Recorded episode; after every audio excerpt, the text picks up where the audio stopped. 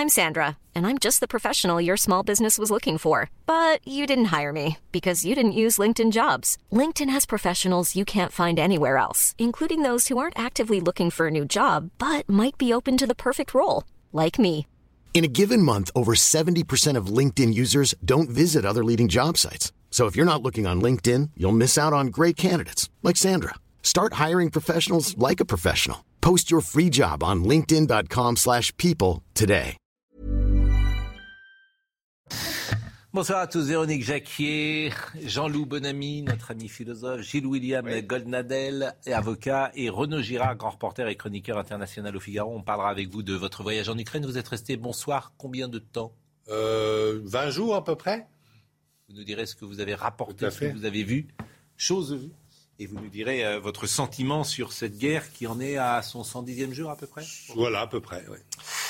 Euh, le refus d'obtempérer dans le 18e arrondissement qui est à la une de notre actualité depuis plusieurs jours dans l'affaire du contrôle routier mortel à Paris qui s'est produit samedi. La famille, la famille de la passagère tuée par la police va déposer deux plaintes. L'une contre le conducteur du véhicule et l'autre contre X, a annoncé euh, son avocate à, France Info. C'est Madame Noakovic qu'on écoutera euh, tout à l'heure. Mais avant cela, France Info précisément a recueilli le témoignage de la passagère. Il y avait donc deux passagères et un conducteur. Une passagère est décédée, le conducteur est en garde à vue et il va être déféré ces prochaines heures sans doute. Et il y avait une autre passagère qui euh, a pu témoigner et que je vous propose d'écouter à l'instant.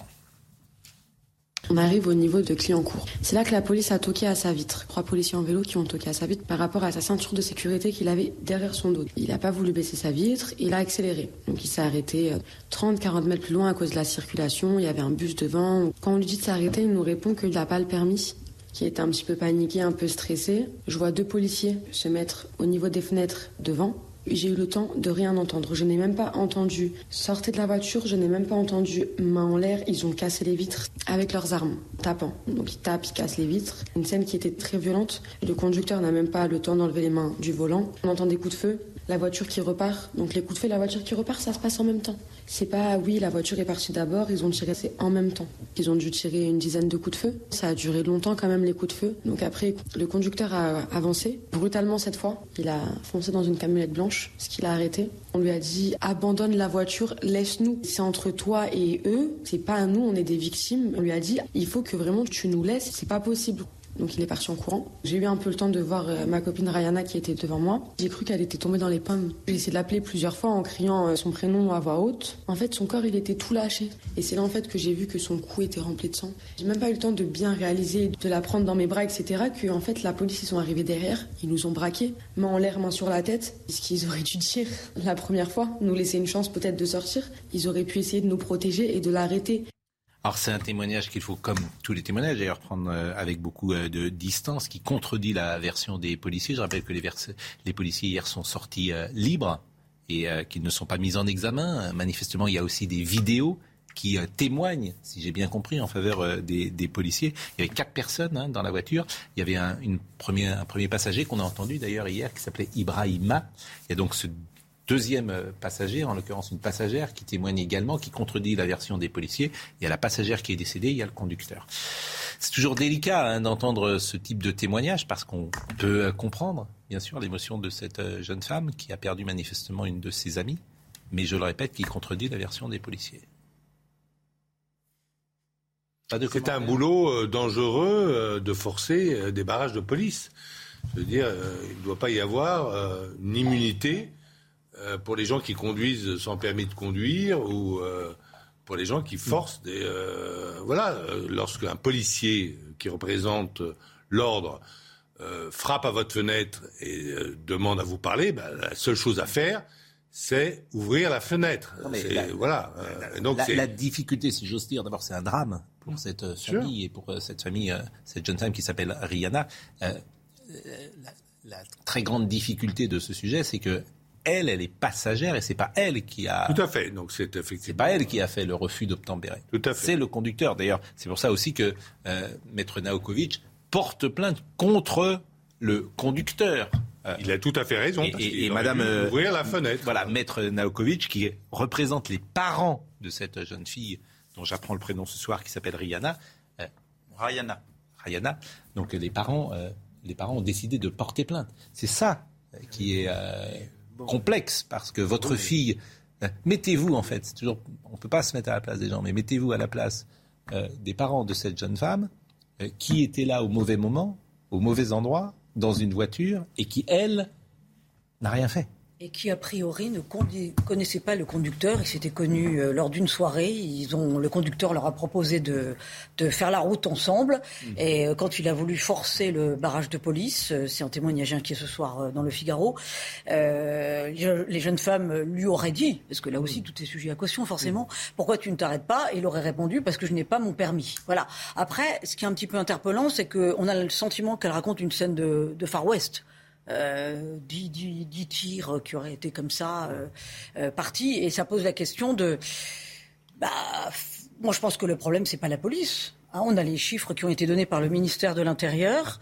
En 2021, 201 tirs de policiers et de gendarmes visant des véhicules refusant des contrôles sur 26 000 refus d'obtempérer. Ce qui fait quand même que malheureusement ce genre de scène que nous médiatisons, ce qui est tout à fait normal puisqu'il y a des morts et des blessés, représente 0,76% des cas dans les refus d'obtempérer. Donc, non, mais il ne faut pas en faire une généralité. Ah, en revanche, en revanche, se pose juste la question de le problème, ce ne sont pas les policiers, mais une société de plus en plus violente. Quid de la légitime défense? Est-ce qu'il faut revoir cette question-là? La, il faut quand même rappeler que la police est donc, qui est payée par les impôts des Français dans son, tout à fait dans son rôle de prévenir, d'empêcher un danger public, c'est quelqu'un qui n'a pas son permis, parce que ce, type qui n'a pas son permis aurait pu très bien écraser un enfant ou écraser le fils d'un grand chef, euh, comme l'autre fois ça s'est passé, etc. Et il était sous alcoolémie et il est sous usage de stupéfiants. Vous voulez dire un mot, euh, Monsieur Goldatel Oui, non, mais il n'y a que Monsieur, il y a que Monsieur Mélenchon qui était sur place et qui sait tout. La, réalité est là. Et la police tue. Bon, mais au-delà des chiffres, il y a une affaire avec des témoignages qui sont contraires. Moi, je n'y étais pas.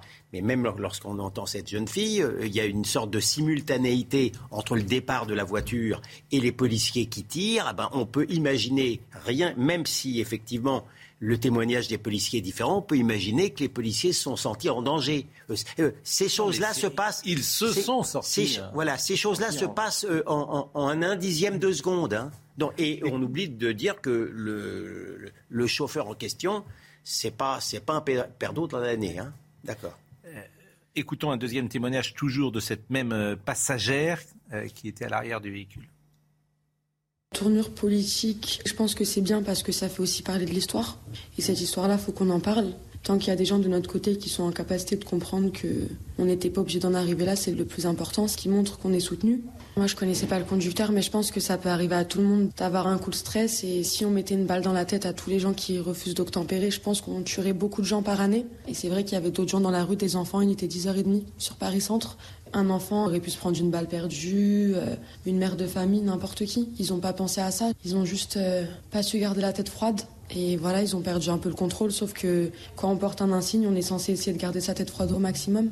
Bah, c'est-à-dire qu'ils étaient en danger, euh, ils étaient en légitime défense et ils ont. Ils ont euh, pensé qu'il euh, était important d'empêcher mm. quelqu'un qui était un conducteur ivrogne, sous l'emprise de la drogue mm.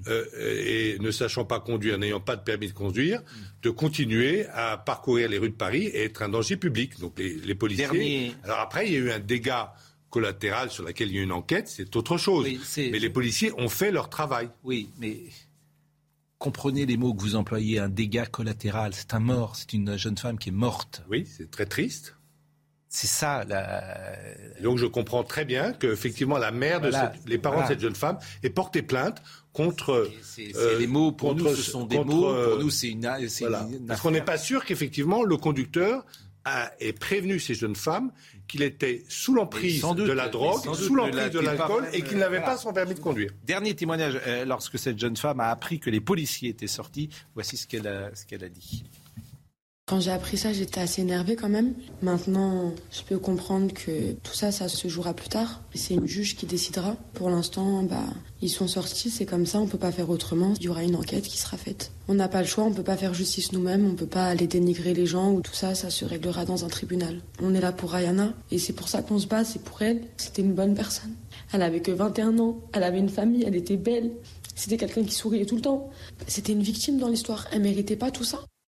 Mais le responsable, c'est le conducteur. Bien sûr. Le responsable, c'est le euh, conducteur. Le responsable, c'est le conducteur. Il ne faut pas inverser les rôles. Le responsable, c'est le Je conducteur. voudrais faire une remarque plus générale.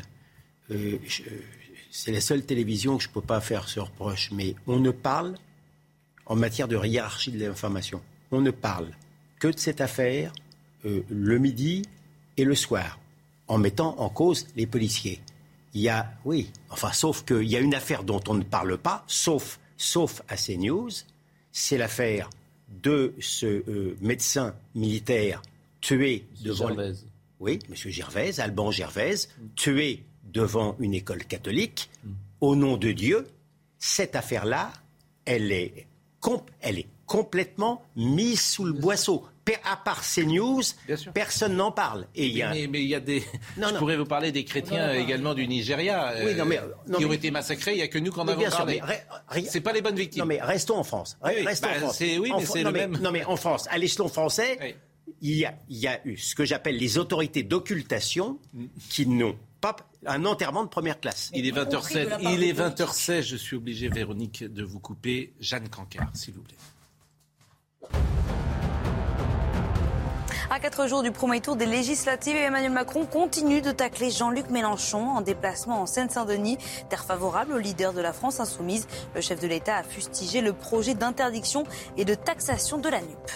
À Rennes, un jeune homme est mort aujourd'hui après avoir été percuté par une moto lors d'un rodéo urbain dans la ville dimanche dernier. La victime, âgée de 19 ans, est décédée des suites de ses blessures. Le conducteur, toujours hospitalisé, avait lui été placé en garde à vue hier soir. Garde à vue qui a été levée en raison de son état de santé. Harvey Weinstein euh, va être inculpé au Royaume-Uni pour agression sexuelle qui remonterait à 1996. L'ex-producteur de cinéma dont les crimes avaient déclenché le mouvement MeToo purge depuis 2020 une peine de 23 ans de prison pour agression sexuelle et viol aux États-Unis.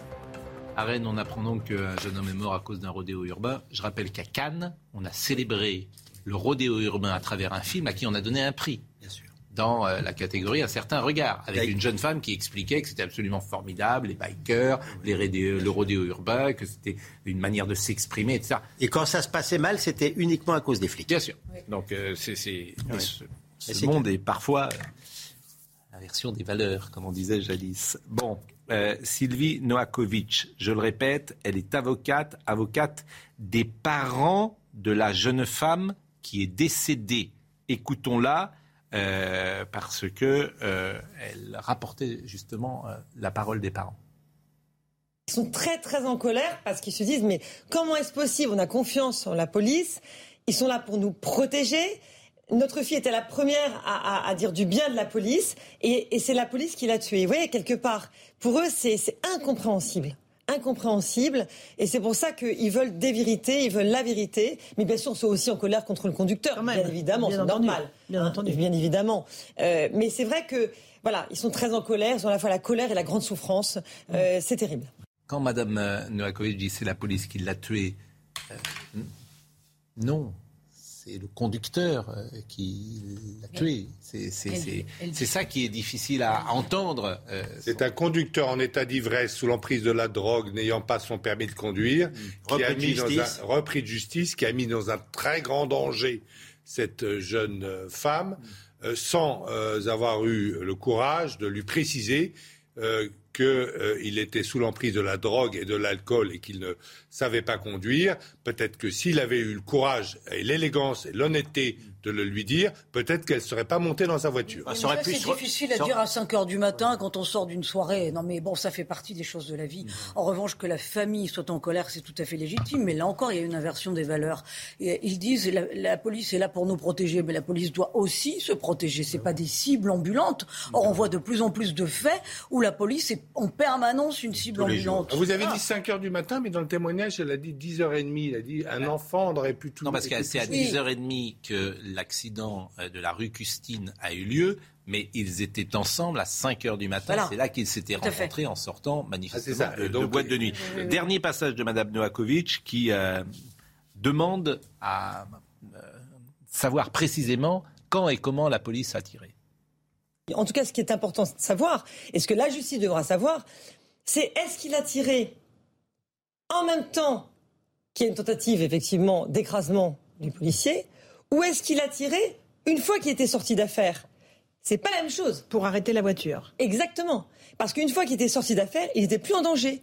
Donc l'article de loi du Code de sécurité intérieure n'est plus applicable. Et auquel cas, il ne fallait pas tirer à ce moment-là. Parce qu'on ne sait pas quel policier, effectivement, a commis cette grave erreur. Mais en tout cas, contre X, et ce sera la justice qui devra faire son travail et déterminer qui effectivement, a pu faire cela. Parce qu'une fois de plus, c'était pas Mesrine. Donc j'espère qu'il y avait d'autres solutions. Enfin, j'imagine qu'il y avait d'autres solutions pour arrêter le véhicule. C'est pas mon métier. C'est le métier de la police de savoir comment ils auraient pu arrêter le véhicule. Parce qu'une fois de plus, mince, je considère que euh, si on fait ça à chaque fois, si on commence à autoriser ce genre de choses, qu'est-ce qui va se passer à l'avenir? Non, mais Madame Novakovic est dans son rôle d'avocat, euh, sans doute de dire cela, mais personne ne dit qu'on fait ça à chaque fois. On fait ça dans des cas extrêmes et bien évidemment de légitime défense où une voiture, je le répète, fonce sur les policiers. Elle, s'avance, elle s'avance un peu vite. Parce qu'elle non plus, elle n'y était pas. Ça se passe dans, dans, un, dans un quart de seconde.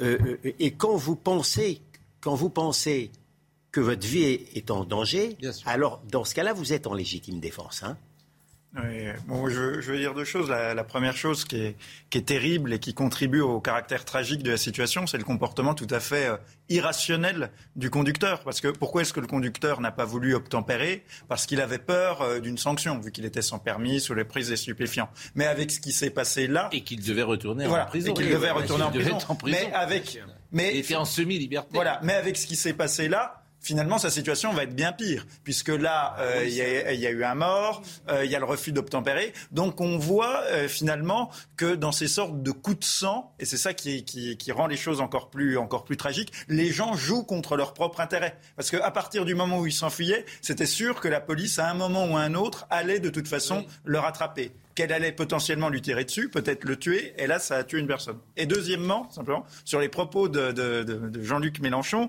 faut revenir quand même à la réalité euh, statistique, c'est que euh, en France, il y a entre 15 et 20 personnes tuées par la police chaque année. Euh, aux États-Unis, il y en a 1000 même si on, mais c'est un pays plus, peuplé, si on rapporte à la population américaine, c'est quand même comme s'il y avait 250 personnes tuées par la police française chaque année. Et dans son Venezuela chéri, il y en a 300. Bien sûr, oh, voilà. Donc la, la, France, c'est un des pays où la police tue le moins, en fait, statistiquement. Même si sur cette affaire-là, moi je pense qu'on ne peut pas se prononcer parce qu'on ne connaît pas encore les faits. c'est pour ça que je voilà, vous ai proposé euh, tous ces témoignages contradictoires, différents, en, en disant qu'effectivement, toutes les paroles ne se valent pas non plus bien évidemment que la parole euh, des policiers euh, peut être entendue avec euh, davantage peut-être de crédibilité que, en l'occurrence, le jeune homme qui témoignait hier, qui est un des passagers de la voiture et qui s'appelait Ibrahima et qui avait été lui-même interpellé plusieurs fois par des sources policières. Donc toutes les parleurs, toutes les paroles ne se valent pas. Coefficienter la parole quand on fait une enquête, on peut pas. Ce n'était qu'un modeste avis que je vous donnais là. bon. Euh, en tout cas, euh, voilà ce qu'on pouvait dire ce soir sur ce sujet. On va marquer une première pause. On a beaucoup de sujets euh, justice ce soir. Pierre Ménès, dont le procès a été renvoyé, le procès Platini, nous pourrons évoquer. On pourra parler de Jérémy Corbyn, au centre d'une polémique. Mélenchon, Premier ministre. une polémique peut-être avec Madame Borne, que l'on, à qui on reproche un manque d'empathie. donc j'espère que nous pourrons faire tout cela. Donc je demande d'être précis, concis, synthétique. Oui comme tous les soirs. Laconique. À tout de suite. À tout de suite. Il est 20, quasiment 20h30. On va retrouver dans une seconde Jeanne Cancard. Mais puisque euh, notre ami Renaud Girard est là et qu'il a passé euh, trois semaines en Ukraine, euh, il nous intéressait de savoir ce que vous retenez de ce voyage. D'abord que le peuple ukrainien pas seulement les autorités, mais le peuple ukrainien. Et la vie est revenue quasiment à la normale à Kiev. On s'est bombardé de temps en temps. oui, enfin, c'est-à-dire qu'il y a des grandes queues aux stations-service, parce que, évidemment, l'approvisionnement est difficile. Mais euh, il y a, les cafés sont ouverts, pas tous, évidemment, puisque peut-être seulement 35% de la population est revenue.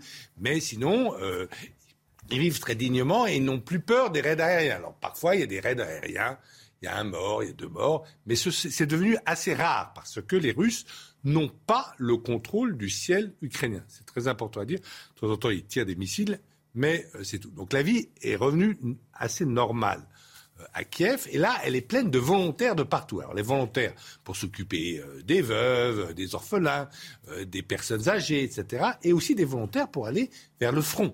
Il y a une sorte de, morale. La, la, population a le moral, si vous voulez elle pense qu'il ne faut pas céder, qu'il ne faut pas faire de concessions territoriales parce que ça va aiguiser l'appétit des Russes. On vous leur donnez ça, ils vont vous demander ça.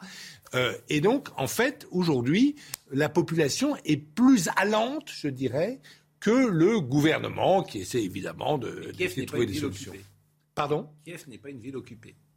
Kiev n'est pas une ville occupée, c'est-à-dire elle n'est plus occupée par, elle n'a jamais été occupée par les Russes. Les Russes sont occupés tout autour, et là vous voyez effectivement des destructions terribles tout autour, pas seulement, pas seulement les villes où il y a eu euh, euh, des, des, duels d'artillerie et hélas des crimes de guerre euh, commis par l'armée de Russie. peut-être pas des Russes, mais des Bouriates, des Tchétchènes, etc. mais même des villes où il n'y a pas eu de crimes de guerre, mais là, ils sont complètement dans l'état de Mariupol, c'est-à-dire vraiment, euh, vraiment détruite. Et puis, vous avez donc ce moral, et vous avez euh, euh, cette unanimité nationale qui continue avec une certaine critique de la France, qui continue que la France n'est pas suffisamment de leur côté. Moi, je trouve que cette critique est injuste parce que la France, effectivement, se vante pas de ce qu'elle a fait, mais elle a livré des canons et notamment des canons César, des canons César qui peuvent repérer les trajectoires des obus russes et aller frapper les batteries directement. Et c'est très efficace. C'est une guerre, au front, une guerre d'artillerie. Les, les Russes et les Ukrainiens sont assez éloignés. Et donc l'artillerie compte. Les Français ont livré de l'artillerie. Ils attendent de l'artillerie américaine et ils ne sont pas prêts à céder aujourd'hui. Ils ont le moral. Il est 20h30. Jeanne Cancard.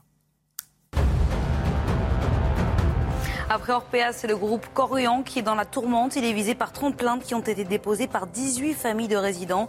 Elle les accuse de mise en danger de la vie d'autrui ou encore d'homicide involontaire. Le groupe qui a vivement réagi, selon lui, toutes les situations graves dont il avait connaissance ont été, je suis, systématiquement déclarées aux autorités. C'est le premier cas détecté à Bordeaux. Un homme d'une trentaine d'années a contracté la, variole du singe et est actuellement hospitalisé au CHU de la ville. Il reste pour l'instant dans une chambre isolée dans l'établissement sous surveillance médicale. Exit l'essence et le diesel. À partir de 2035, terminer la vente des véhicules thermiques neufs. Les eurodéputés ont voté aujourd'hui. Le Parlement européen souhaite que tous les véhicules individuels vendus à partir de 2035 soient zéro émission. Parlé ce matin, cette nouvelle est extraordinaire. C'est-à-dire que les Français ont voté, je rappelle, en 2005 contre l'Europe. Contre l'Europe. On s'en est absolument fichu. Et maintenant, le Parlement européen décide que les voitures thermiques ne seront plus vendues à partir de 2035. Les Français ne sont même pas associés à cela. Ils sont associés par leurs dirigeants, euh, bien évidemment, leurs députés européens. Alors on dit, vous avez voté pour des députés européens. D'accord, en 2005, on a dit non. On a dit non. Et euh, les Français découvrent aujourd'hui qu'à partir de 2005, euh, les véhicules thermiques neufs, euh, pas 2005, 2035, euh, les, véhicules... il n'y a pas que les députés européens, il y a aussi le Conseil européen. C'est-à-dire qu'une décision comme celle-là, qui est proposée par la Commission et, doit être approuvée à la fois par le Parlement et par le Conseil. Donc, avec l'approbation du gouvernement français. Je, trouve ça, du gouvernement français. Je trouve ça sidérant. En fait, je trouve ça absolument sidérant. Votre étonnement m'étonne. Oui. Il ne vous a pas échappé que la France n'est plus un pays totalement souverain. Ah bah, et le peuple, est le ah bah, français est encore moins souverain, ah bah, puisque de toute manière, il a voté contre cet état de fait. Et euh, Alors, on en a parlé ce matin. On ne sait même pas si la voiture électrique est moins polluante. non, non, non, non, parce Que Sa la voiture. fabrication est extrêmement polluante. c'est que la idéologique. voiture. euh, Non, non, mais c'est purement que la voiture, idéologique. Mais que la voiture essence. Alors, elle est moins, il y a moins de CO2 hein, Ouais, pour la voiture ouais, électrique, bien ouais, sûr. Mais, Mais oui, mais- à long terme, on ne sait même pas. Mais c'est, on en a parlé euh, ce matin. Non, de non, ouais. un petit paradoxe, Oui. c'est que le nucléaire français est aussi dans le viseur de l'Union européenne. Or, je me demande avec quoi on va recharger les batteries des fameuses voitures électriques s'il n'y a plus d'énergie nucléaire Personne- en France. Nous sommes d'accord. C'est sans doute voilà. infaisable en 2035. Euh, Les Français ne sont pas con- euh, concernés. C'est plus cher, c'est peut-être plus polluant, et ça passe. Ça passe. euh, bon. Écoutez, on en reparlera demain. Je voulais vous parler de Pierre Ménès. Pierre Ménès qui est gravement malade, il ne sera pas présent à l'audience, avait prévenu euh, Maître euh, Wasserman. Son client était convoqué pour répondre de faits d'agression sexuelle. Euh, trois affaires devaient être jugées dans la matinée, elles le seront en mars 2023. C'est reporté en mars 2023. Pourquoi? Parce qu'il n'y avait pas assez de temps pour les juger. C'est quand même extraordinaire le fonctionnement de la justice. Son avocat a expliqué évidemment que ce, report, allait porter préjudice à Pierre Ménès. Mais je vous propose d'écouter l'analyse de Noémie Schulz. Ce qui s'est passé ce matin, c'est quasiment notre quotidien, m'ont écrit euh, plusieurs avocats sur Twitter. L'audience devait commencer à 9h. À 9h50, le président entre enfin euh, dans la salle. Il s'excuse. Il manquait, dit-il, un magistrat. Or, le tribunal euh, est composé de trois juges.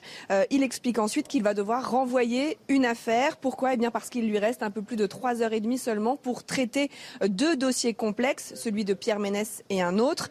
À 13h30, poursuit-il, la salle d'audience sera prise par un autre procès et un des magistrats sera appelé euh, ailleurs. Les avocats de Pierre Ménès tentent euh, d'éviter euh, ce renvoi. L'affaire, euh, dit l'un d'eux, peut être jugée en 40 minutes. J'en doute, répond le président, euh, qui ajoute que d'expérience, il faut bien euh, deux heures pour euh, euh, traiter d'une affaire de ce type. On ne parle pas de délit routier. Les faits, rappelle-t-il, sont contestés. Il faut prendre le temps de rendre la justice euh, correctement. Il s'excuse tout de même pour ce qui ressemble à du surbooking euh, d'audience et finit par ordonner le renvoi. Pierre Ménès ne sera donc pas jugé euh, pour euh, ses soupçons d'agression sexuelle avant le 8 mars 2023. C'est dans euh, neuf mois. Avant cela, la 24e chambre du tribunal correctionnel de Paris n'avait pas de créneau libre.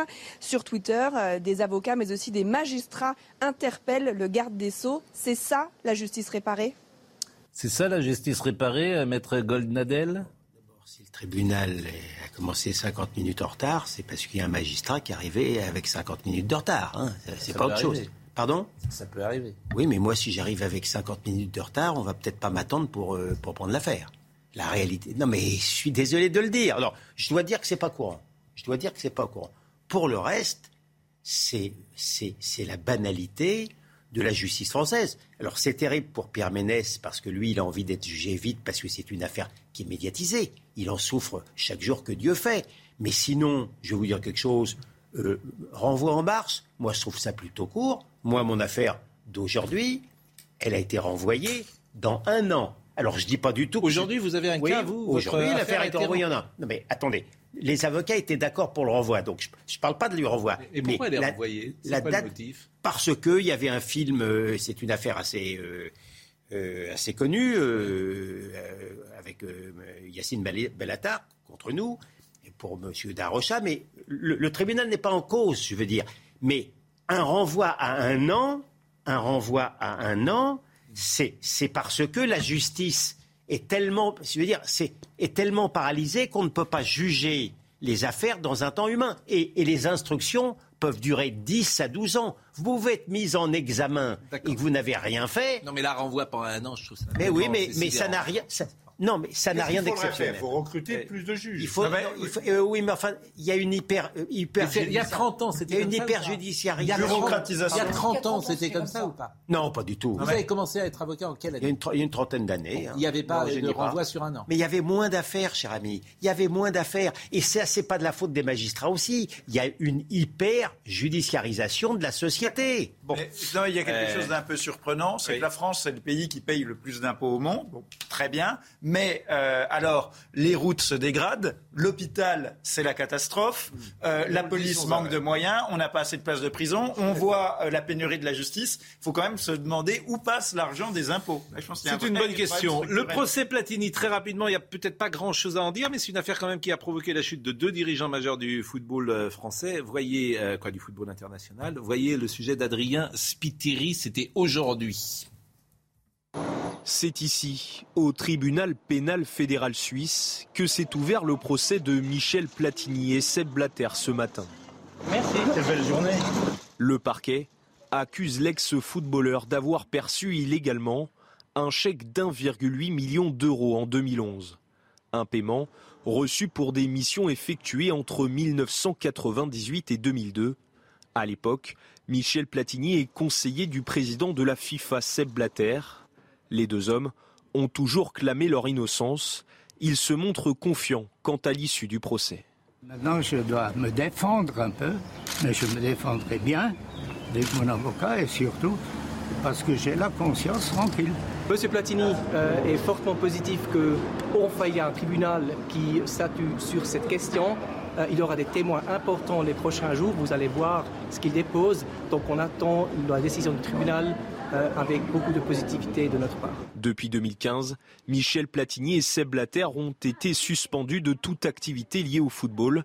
La décision du tribunal sera rendue le 8 juillet prochain. Il risque jusqu'à 5 ans de prison. Moi, je faisais souvent un parallèle avec euh, l'affaire François Fillon.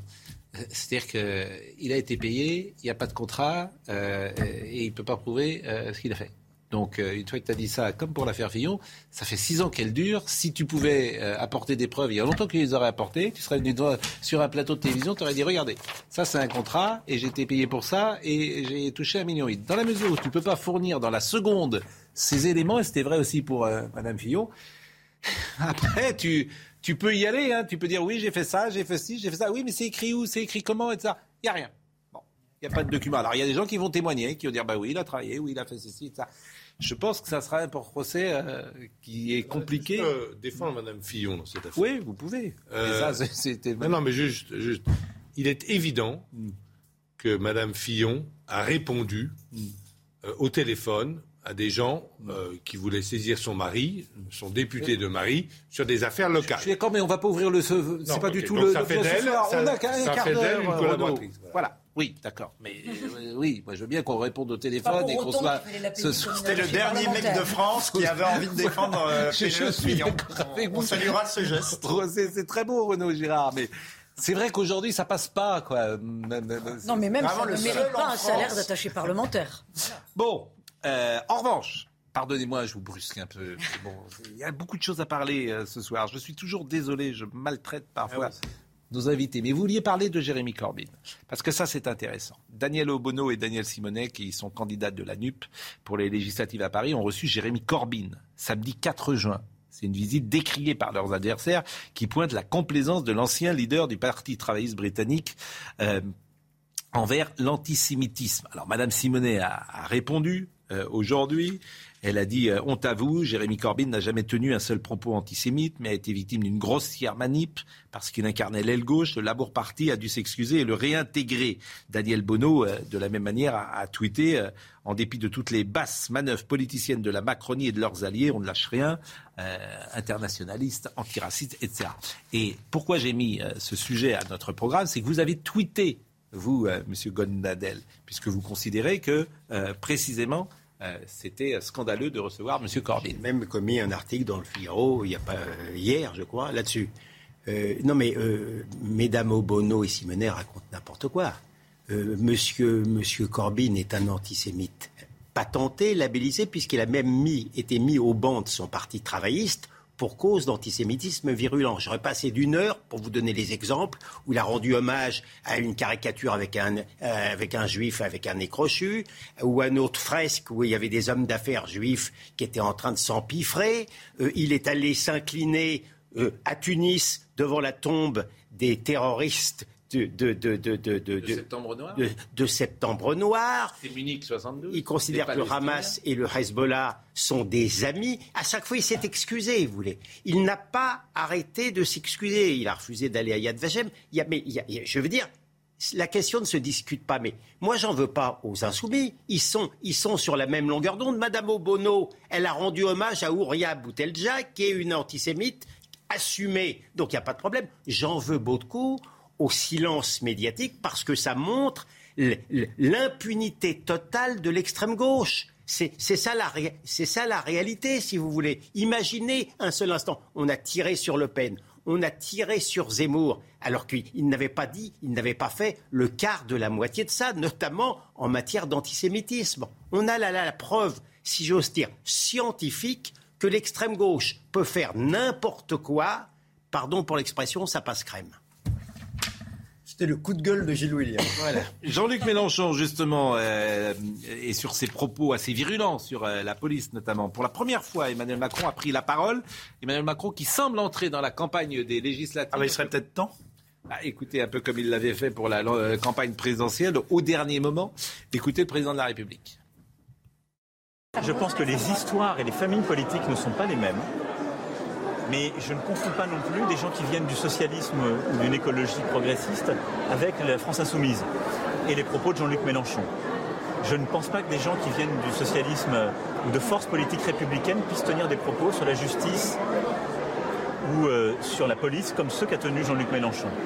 Et quand je regarde les projets de NUPES et du Rassemblement national, ce sont des projets de sortie de l'Europe, ce sont des projets incohérents sur l'écologie puisque les uns proposent de sortir totalement du renouvelable, les autres on ne sait plus, puisqu'ils ont marié des forces politiques qui proposaient de ne faire que du nucléaire et les autres de sortir totalement du nucléaire. C'est des projets d'alliance avec la Russie, c'est dans leur programme. Et je le disais, pour ce qui est de, NUPES, c'est un projet d'interdiction et de taxation. C'est un projet, moi j'ai pris la peine de le lire. Il y a 35 fois le mot interdit. On va expliquer aux gens, à juste titre parfois dans le quinquennat qui passait, vous disiez vous allez trop loin, vous mettez trop de règles. C'est quand même un projet où on explique aux gens, il faut, on va vous interdire de couper les armes chez vous. C'est un projet où il y, a, 20 taxations nouvelles. Donc c'est pas un bon projet pour le pays. donc là, il est monté très clairement au créneau. Il est 20h45. Jeanne Cancard. Face à la crise à l'hôpital, la ministre de la Santé, Brigitte Bourguignon, sort la trousse de secours et annonce une série de premières mesures. Parmi, elles, les heures supplémentaires payées double durant la période estivale ou encore des élèves infirmiers immédiatement employés. En Ukraine, la ville de Severodonetsk, en grande partie sous contrôle russe. C'est ce qu'a indiqué tout à l'heure le gouverneur ukrainien de la région. Les Russes tirent sur tout, détruisent tout, a-t-il déclaré. La ville voisine de Lysychansk a, elle, été en partie détruite. La France rejoint un programme exceptionnel de la NASA, celui de l'exploration de la Lune. Paris a signé les accords Artemis qui envisagent notamment de créer des zones de sécurité pour protéger les ressources extraterrestres. Mélenchon dans la campagne, euh, le président Macron plus exactement euh, dans, dans, la campagne, et Elisabeth Borne également dans la campagne. Et là, je voulais vous soumettre cette première polémique, euh, puisqu'hier, au micro de France Bleu, Elisabeth Borne a suggéré à une femme handicapée, privée d'allocation adulte handicapé, de retourner travailler. Et ça fait le buzz. Et, je voulais vraiment que vous me disiez ce que vous pensez de cet échange, parce que il me semble peut-être que l'interprétation qui en est faite n'est pas forcément euh, celle euh, qui m'est apparue immédiatement. Je n'ai pas forcément trouvé qu'Elisabeth Borne était euh, ou voulait humilier cette femme qui était handicapée avec qui elle échangeait. J'ai eu le sentiment qu'elle était un peu gênée, qu'elle est peut-être pudique, qu'elle ne savait pas exactement comment réagir, et peut-être n'a-t-elle pas trouvé le ton juste. Mais écoutez cet échange et vous me dites ce que vous en pensez. C'était sur France Bleu hier. Je me permets de vous appeler pour savoir si l'État compte faire quelque chose pour les personnes qui sont handicapées. Je, malheureusement, j'ai eu un très grave accident. Je me retrouve en fauteuil, je ne peux plus travailler. Mm. J'ai fait la demande d'AH et dans la mesure où mon époux touche 1810 euros par mois, malgré qu'on ait un loyer de 1000 euros sur Nice, mm. on me dit que j'ai droit à rien parce qu'on déplace les plafonds à tous les deux. Ça fait que je vis, si vous voulez, j'ai rien. Si j'ai pas mon époux aujourd'hui, je serais dans la rue, quoi. Alors moi j'entends j'entends votre émotion Dolores et je pense qu'il faut absolument qu'on puisse vous trouver une solution. D'abord euh, en tant que personne handicapée, vous avez droit à des aides mmh. pour votre vie courante, pour que vous puissiez continuer à vivre normalement, à vous déplacer, euh, par exemple. Ça, vous le savez, Et ça, il y a des mmh. aides qui sont pas du tout sous condition de ressources. D'accord. Et puis ensuite, il y a la façon dont on peut vous accompagner pour que vous puissiez peut-être reprendre une activité professionnelle. J'imagine que c'est quelque chose que vous pourriez souhaiter. Et là, il y a des structures dont c'est la responsabilité. Dolores? Oui, je vous écoute. Hmm. J'adore quand Madame le Premier ministre dit de reprendre une vie professionnelle. Vous savez, quand vous arrivez en fauteuil, excusez-moi. J'entends votre émotion, Dolores. Je, je pense que, enfin, je pense qu'il ne faut pas considérer que les employeurs doivent fermer la porte à des personnes en fauteuil roulant. Alors, elle était au micro de Wendy Bouchard, hein, d'ailleurs, euh, qu'on peut saluer, euh, et qui était donc à France Bleu. Ça fait le buzz toute la journée. Et on reproche beaucoup à Madame Borne son manque d'empathie dans cette séquence. Je ne suis pas du tout d'accord. Elle, est, euh, elle donne. il y a bien sûr beaucoup de métiers qu'on peut faire en fauteuil roulant. On peut être, par exemple, professeur, c'est pas mm. Jean-Loup Bonamy qui nous contredira. On peut être standardiste, alors on peut pas être effectivement serveuse euh, de café, on peut pas mm. être professeur de gym, etc. Mais il y a quand même beaucoup euh, de métiers. Donc vous ne trouvez pas que Madame Borne J'ai pas du tout. Il y a peut-être un problème, mais Madame Borne doit l'étudier. Il y a peut-être un problème de ce qu'on appelle les seuils, c'est-à-dire que hmm. euh, à partir d'un certain seuil. Non, mais c'est pas ça qu'on lui reproche. On reproche vraiment l'empathie. Non, moi je trouve qu'elle a, je trouve qu'elle a très bien répondu et qu'elle a une réponse tout à fait normale et humaine. Voilà ce que je pense. On a le sentiment pour Elisabeth Borne qui a un petit côté euh, baptême du feu dans sa fonction de Premier ministre, mais c'est une situation qui n'est pas du tout euh, facile. Je pense que tout un chacun aurait été mal à l'aise pour répondre à cette jeune femme, parce qu'en plus, euh, de par son statut de handicapé, elle est dans une situation très particulière, c'est-à-dire qu'elle demandait à ce qu'on dissocie, ce que demandent d'ailleurs de nombreux handicapés, à savoir qu'on dissocie l'allocation d'adultes handicapés des revenus du conjoint, parce que c'est vrai qu'ils ne trouvent mmh. pas ça forcément très juste, mais au au-delà de son cas personnel, cette jeune femme, finalement, pose la question de la prise en charge des handicapés dans le monde du travail. Et là, quelle que soit la réponse d'Elisabeth Borne, s'il n'y a pas une volonté des entreprises euh, d'aller vers plus d'inclusion, euh, on pourra parler pendant des années. D'ailleurs, on ne fait pas suffisamment pour les handicapés et on le sait. Écoutez la réaction de Jean-Luc Mélenchon, ou plus exactement, lisez-la. Technocrate brutale, Elisabeth Borne humilie par erreur ou par goût euh, un million d'allocateurs euh, chômage euh, savent qu'elle leur a fait les poches. Ici, elle humilie une femme en fauteuil. Donc on est, je trouve, dans une violence aujourd'hui incroyable. On ne peut pas répondre sur le plan de l'émotionnel pour chaque cas Monsieur Roussel, politique justement, c'est Fouquier est un ville. Monsieur Roussel a dit, s'explique comme Monsieur Roussel a dit, glacial, Dolores en fauteuil roulant souhaite la déconjugalisation de l'AAH pour retrouver son indépendance. Elisabeth Borne, insensible, lui répond qu'elle n'a qu'à retrouver du travail. Votez les 12 et 9 juin pour la déconjugalisation euh, de euh, l'AAH. Ah, il, y a, bon, il y a deux choses. Il y a, il y a le fond et la forme. Sur euh, le fond, moi je trouve qu'il y a un peu un paradoxe dans, dans les reproches qu'on fait, puisque d'un côté, on n'arrête pas de dire qu'il faut intégrer les handicapés au, au, monde du travail, et de l'autre, quand on dit qu'il faut qu'ils travaillent, eh ben, tout de suite, on est attaqué. Je sais, même, je sais même un candidat la présidence de la République qui, parce qu'il voulait mettre à l'écart les enfants handicapés, on a eu par contre, son matricule. Par contre, il y a eu un, il y a clairement un problème de forme euh, de la part de, euh, de, la première ministre. Il y a un problème de forme. Et en fait, si euh, Madame Borne avait été députée, si elle avait été maire, si elle avait été conseillère générale ou régionale, eh ben, elle aurait moins de lacunes sur la forme, dans la façon de parler aux gens. Alors, elle a comme c'est une technocrate totalement inexpérimentée, qui n'a jamais eu aucun mandat, qui ne s'est jamais présenté à aucune élection, et que sa première élection, ça a été législative, eh ben, elle découvre, mais, qu'elle est plus à Polytechnique, elle découvre comment on interfère avec les citoyens français. C'est pas, je suis pas d'accord. C'est pas le discours de, c'est pas le discours d'Elisabeth, c'est pas la parole d'Elisabeth Borne qui est insupportable, c'est la parole de Mélenchon qui a même qui, qui ose l'accuser d'avoir fait ça par plaisir. C'est incroyable. C'est incroyable. C'est un peu un jeu de rôle. Mélenchon est un inquisiteur et Elisabeth Borne est une technocrate assez déconnectée. Objectivement parlons, j'ai rien spécialement, je suis pas euh, pour Madame Borne. Je l'ai écoutée objectivement. Elle lui a parlé, elle lui a parlé gentiment, elle lui a parlé normalement. Tout à fait normalement. C'est la comédie de, l'offense. C'est la comédie de l'indignation dont, euh, encore une fois, l'extrême gauche est passé maître. Écoutez, Madame Borne. la société, la victimisation. Non, mais écoutez, Madame Borne, euh, qui a réagi aujourd'hui à cette séquence. Je ne suis pas surprise que Jean-Luc Mélenchon m'attaque et qu'il le fasse de façon violente parce que c'est un peu sa méthode. Moi, ce que je veux dire, c'est que vraiment, si euh, la personne a, été, a pu être blessé par mes propos, donc Dolores en l'occurrence. Évidemment, je, le déplore. J'ai naturellement pas eu l'intention de, la blesser. j'ai depuis essayé de la recontacter, on n'a pas réussi à se joindre, mais mes équipes ont pu échanger longuement avec elle. Moi, je mesure à quel point cette personne a eu un parcours de vie difficile. Et donc, je redis, évidemment, il faut l'accompagner, l'aider à surmonter ce moment très délicat pour elle. Bon, c'était euh, la polémique et chacun aura euh, là encore son avis sur cet échange, sur euh, la société du moment. Et c'est ce que vous dites, M. Golnadel, qui est intéressant aussi. Et puis en même temps, c'est vrai que cette dame est dans une situation de très grande détresse. Vous venez de faire un parfait et en même temps.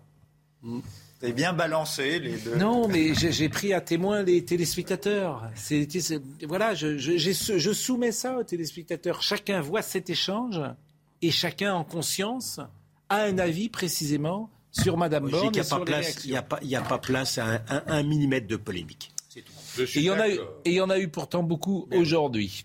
Euh, cher Julien Pascal. Ah, vous venez en basket Cher Pascal Pro. Donc vous vous habillez comme on voit que le haut. Parce qu'elles sont chez le cordonnier. Il a fallu que je les fasse ah bah un alors, dans ce cas-là. Euh, comme, comme, on ne voit que le haut, vous n'avez pas deux paires de chaussures. Du coup, ça sert à rien d'en parler puisqu'on ne les voit pas. Oui, c'est vrai. oui. Je voulais donner cette information. Vous avez très beaux souliers en revanche, je vais prendre un ah, exemple. J'aime bien parce que vous utilisez le mot soulier. Limite des chaussons de rock'n'roll.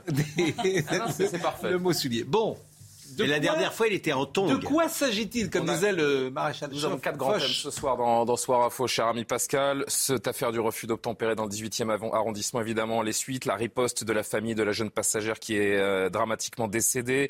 Le duel Macron-Le Pen pendant les présidentielles est-il en train de devenir le duel Macron-Mélenchon pour les législatives?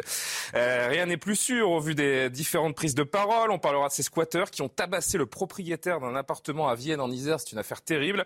Et puis ces salles de cinéma anglaises qui euh, déprogramme un film accusé de blasphème par des musulmans. C'est une affaire qui fait grand bruit outre-Manche et il sera intéressant de s'y pencher. Les législatives, on va se retrouver, on disait que la droite et la gauche avaient disparu. Mais quand les élections euh, vont être euh, passées, on va se retrouver avec la NUP, la gauche, la droite, Emmanuel Macron et les LR. Ça va être exactement ça dans l'Assemblée nationale. La droite et la gauche.